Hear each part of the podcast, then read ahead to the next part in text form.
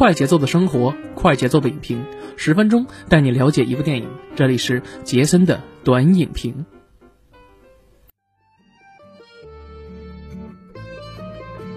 哎，不错，大家好，欢迎大家收听马德电台的杰森的观影报告，我是杰森。那又到周六了啊，本周六呢，继续由杰森为大家带来我们的电影评论和、分享等等环节啊。呃，本周呢，其实有一些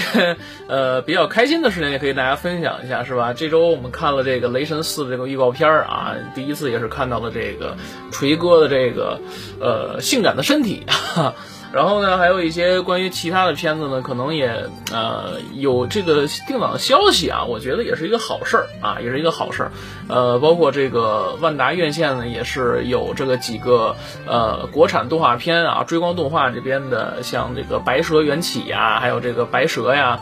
还有这个呃《封神榜》啊，《新新神榜》这个哪吒都重映。啊，这要有重映的这个机会，所以我觉得也是一个不错的选择吧。在目前为止片荒的这个状态下啊，大家呃还在啊能够这个看到电影的朋友们，我觉得大家有空的话可以走进影院去支持一下啊，去支持一下。呃，接下来呢还是要说一下我们这两期节目的一个安排，因为大家都知道某些特殊原因嘛，所以最近居家了啊。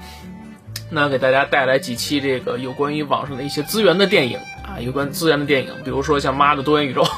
是吧？这个节目呢，我们把这个打算把这个恐怖系列的这题材做完了，我们就会做这个啊。呃，那这期节目还是沿着上一期节目的这个首尔怪谈系列，我们把这个下半部给做了啊。呃，上期节目我依稀记得是我们说了前四个小故事啊。呃，我个人感觉啊，今天的抽空把这后六个看完了之后啊，真的是哎，呃，本身是挺炎热的夏天，但最后看完之后看的我是一一身冷汗啊，然后就是又惊又喜，那个那个感觉真的是像上集我这个节目我在节目里面说的，就是那种。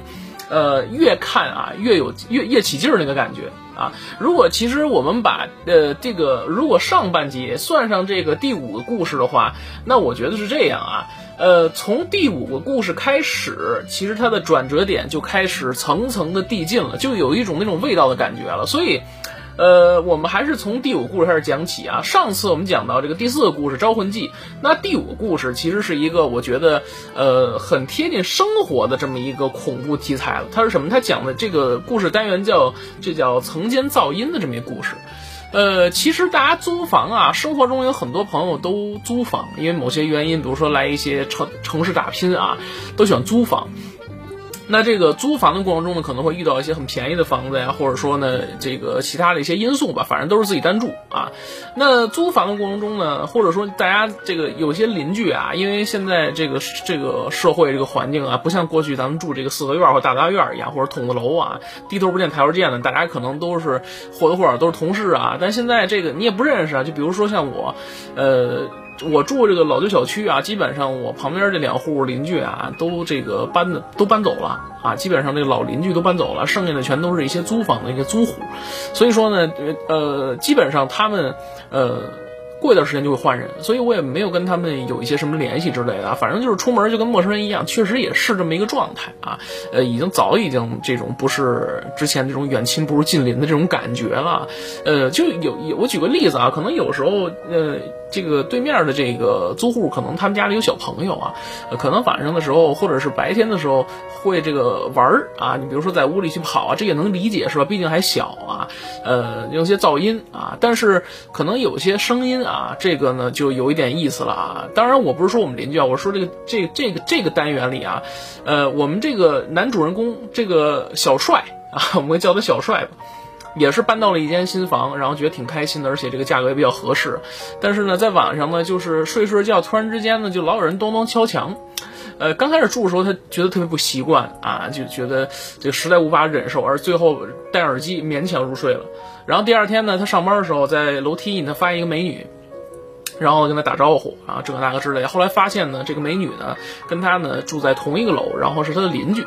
呃，这个时候其实他心里也就泛起了波澜了，是吧？啊，原来说这个敲墙是不是有一些寓意，是吧？然后呢，他第二天晚上的时候。就对着这个墙啊，然后自言自语，反正是吧，就跟人说啊，这个我叫什么什么，今儿咱电梯里一块碰见的是邻居，是吧？哎，觉得幻想了一下自己呢跟那个女邻居有一个美好的未来，结果呢，当天晚上就邀约了啊，这个女女邻居以为啊对方呢就认了啊，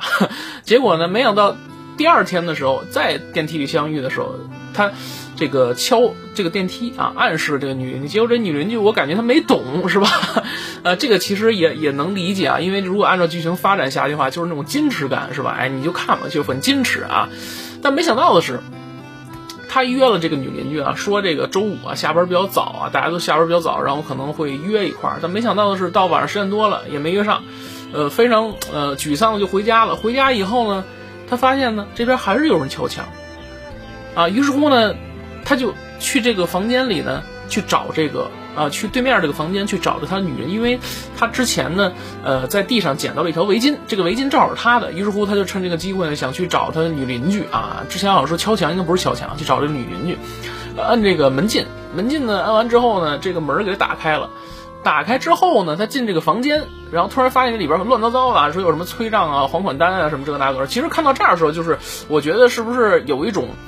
这个反转什么反转？就比如说像那种这个最近抖音上流行几个小故事啊，就是一个女的在擦地呀，然后一开始开门之后就看见一个人，说怎么怎么着，结果这进去之后那人呢就掐着女的不放，然后最后后边有一个类似于保安的这么一个角色的人进来之后把这男的打倒，然后呢两个人就在这个地上摁吧摁吧，最后没想到的是这个女的起来把这个保安打倒了，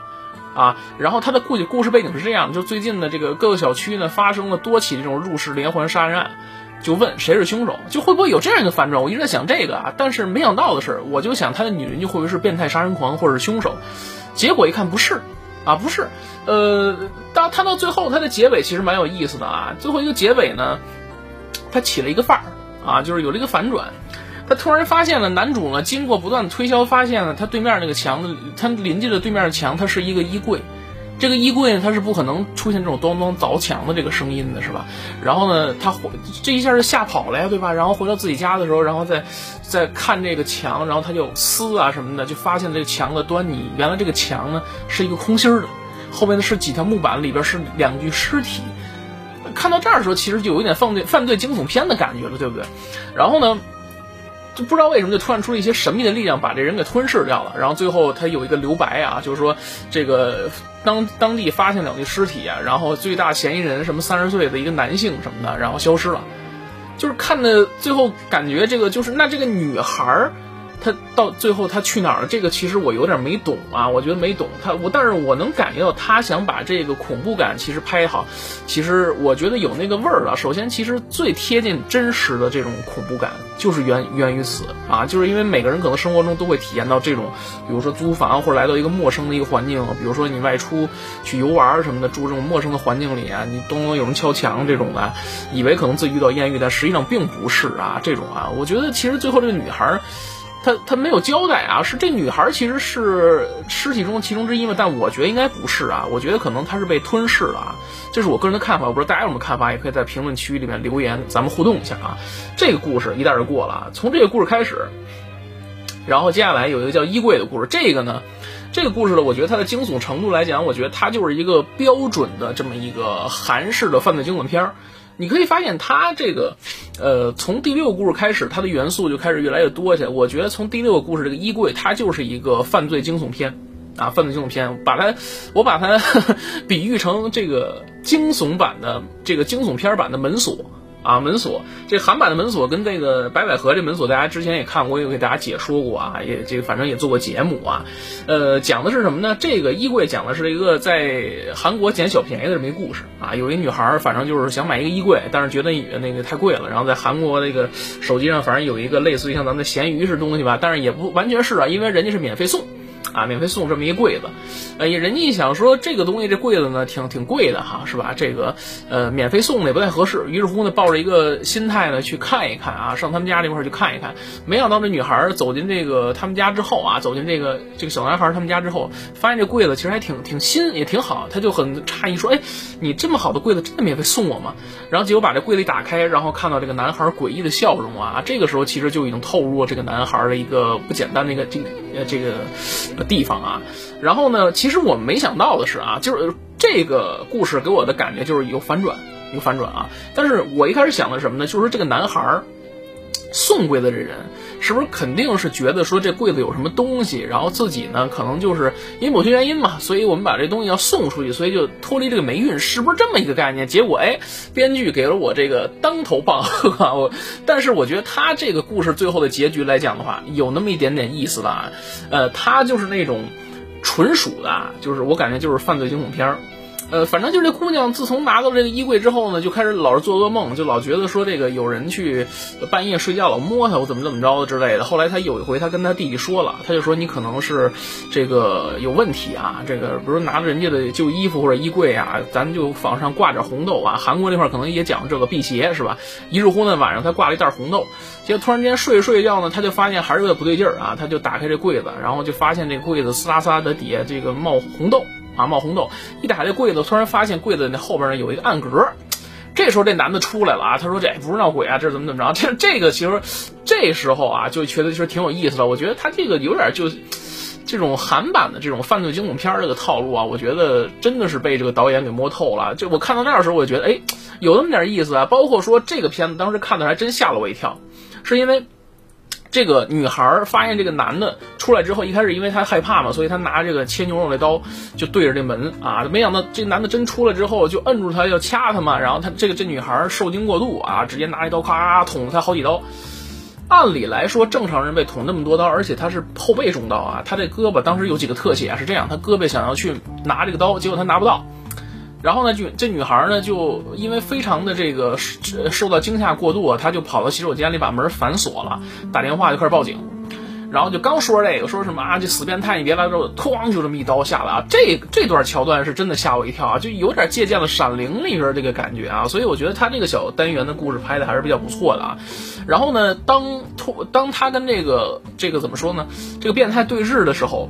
然后突然之间，他发现外边没声了。他把那门打开之后一看，哎，这这屋里空落落的啊，这个也，然后呢，门也开着了，家里大门也开着。他以为是什么呢？以为这个变态走了，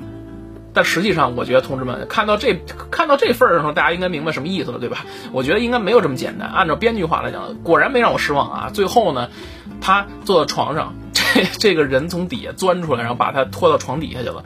呃，按理来说，这个故事我觉得它应该算是一个犯罪惊悚片吧。个人认为是犯罪惊悚，但实际上你细琢磨的话，你会发现这个人有问题啊，是有点问题。你可以把它变成一个变态，你可以把它理解为变态，或者说有点神神叨叨这么一个人啊，就是呃，有点类似于怎么说呢？呃，也不算神与鬼啊之类，反正有点类似于像那种杰森啊，或者说像那个不那个呃，反正像 就是林中小屋那种的，怎么打不死这种人之类的啊。我觉得这个还是有点意思的啊。第第六个故事，说到第七个故事冥婚啊，我觉得这个是整部片子里面十个故事里面我最喜欢的一个故事。啊，最喜欢那故事，因为我觉得可能同是同同样是亚洲文化的一个影响，而且之前也看过了一些很多的这种关于这个冥婚题材的这个电影啊。因为之前有一个呃台湾啊，我国台湾省有一个电影就叫《冥婚》啊，包括说这个之前也看过一些很多的这个惊悚恐怖的一个片子里面也都讲过这个冥婚那个事儿，所以说对这个单元还是比较期待的。呃，短短的十几分钟的时间，然后看的我真的是又惊又喜啊！真的看到又惊又喜。我觉得他把整整个片子的这个格调一下就拉升了，真的就是拉到了一个最高潮的一个顶点。呃，非常奇怪的是啊，你说这样一个人 去面试，面试的时候呢，这个人这个人力资源的 HR 呢，只问他说什么呢？呃，你是几几年出生的？这我觉得很正常，但没想到他问的是你，你是几点出生的？我觉得这有点怀疑。包括说问问他会不会写自己名字的汉字，还是拿红笔写，这个就有点诡异了。而且。他的诡异气氛的营造感不光是这些，包括说他去这个单位就是时候，这个所有的新同事是一种异样的眼光看着他，这个其实就让我觉得有点像 us 或者是这个我们这里边的这种这种人的这感觉啊，就有一种在陌生的环境之下莫名的这种恐惧感，因为可能大家都知道这个新招来的人要干什么，因为按照常理来讲的话，以这个男主的这个资格他是不够去进这个公司的，所以说呢。就有点怀疑嘛，然后包括这男主跟他朋友说，他朋友就说了，说你得小心点，因为什么呢？因为啊，以你的资历啊，你是不够进这个公司的。然后这个公司呢，呃，你刚才经历这事儿呢，有点奇怪，因为这个公司的老大呢，他最近呢，他的女儿刚刚车祸去世啊，所以你得小心点儿。反正就是比较比较，他把前面已经给你铺垫好了，所以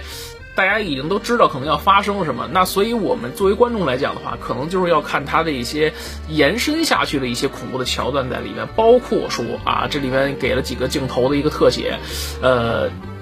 刚去的这个第一天的时候。这个我们的男主啊，来到这个工位上，所有的人都用这种诡异的眼光看着他啊，这个就有点让人盯得不寒而栗了。然后他一拉开抽屉，然后那个手就被抽屉给拉破了。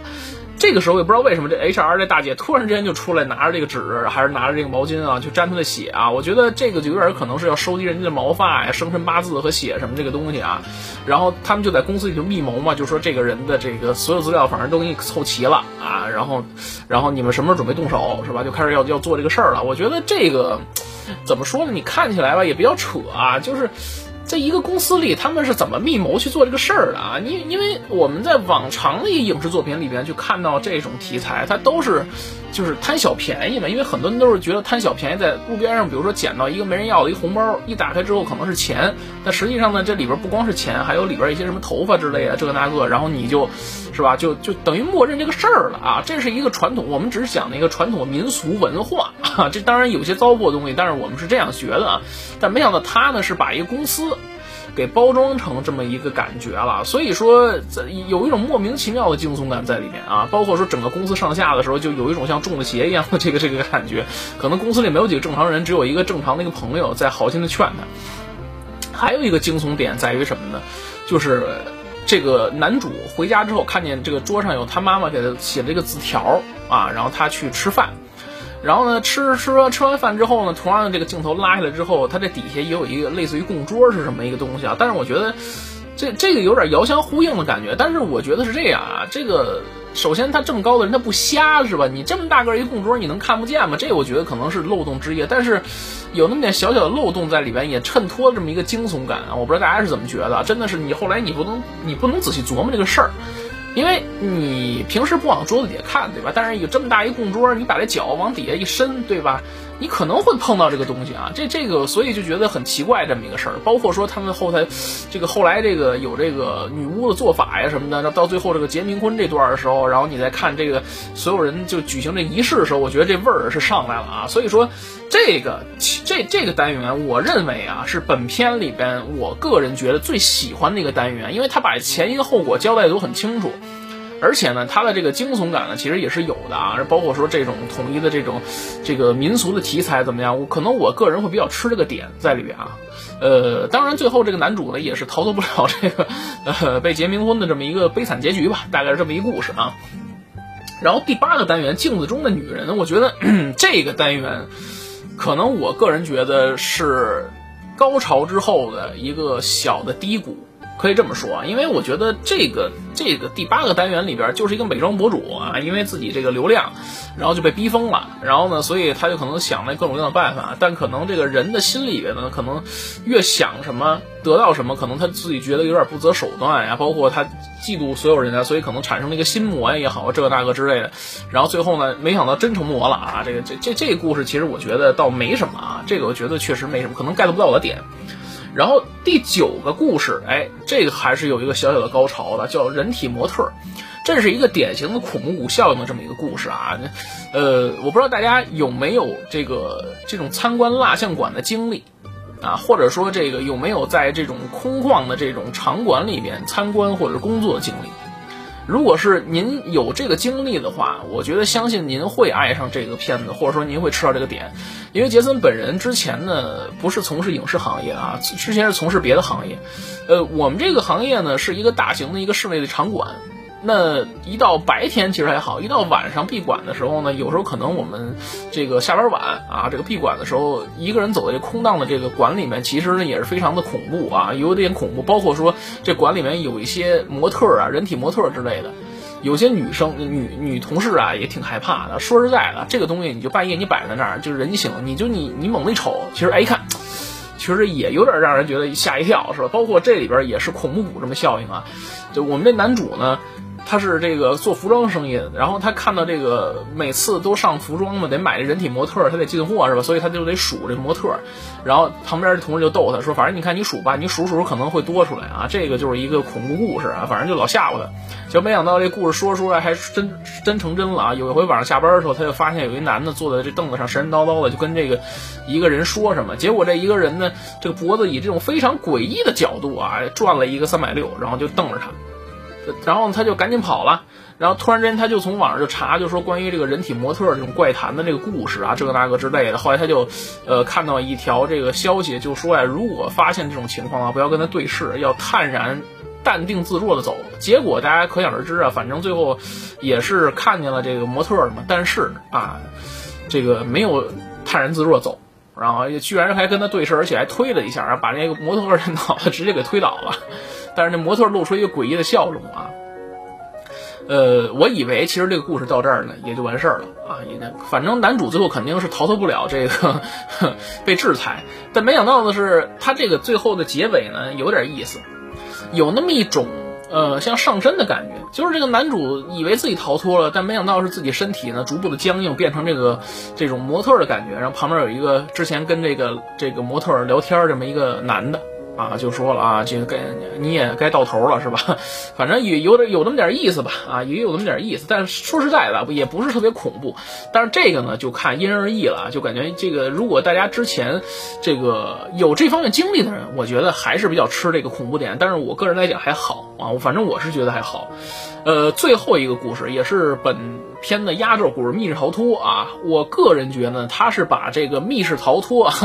呃，电影的这个惊悚感，还有一个里边关于一些啊其他的一些这种桥段，都融合在进去了。